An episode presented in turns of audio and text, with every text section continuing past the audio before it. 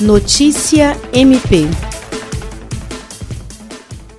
O Conselho Superior do Ministério Público do Estado do Acre realizou, no final do mês de abril, pela primeira vez, o julgamento de processos na modalidade virtual. A inovação está prevista na Resolução número 880-2019-CSMPAC e no ato número 008-2020-PGJ, que instituiu no âmbito do órgão colegiado, ainda em 2019, o plenário virtual, visando racionalizar tempo e otimizar as pautas. No momento em que as autoridades insistem no isolamento social como forma de enfrentar a pandemia do coronavírus, o Conselho Superior do MP Acreano explora o potencial da tecnologia para prosseguir trabalhando plenamente, como vem fazendo muitas instituições, ao adequar o seu funcionamento às necessidades de restrições do período. Jean Oliveira, para a Agência de Notícias do Ministério Público do Estado do Acre.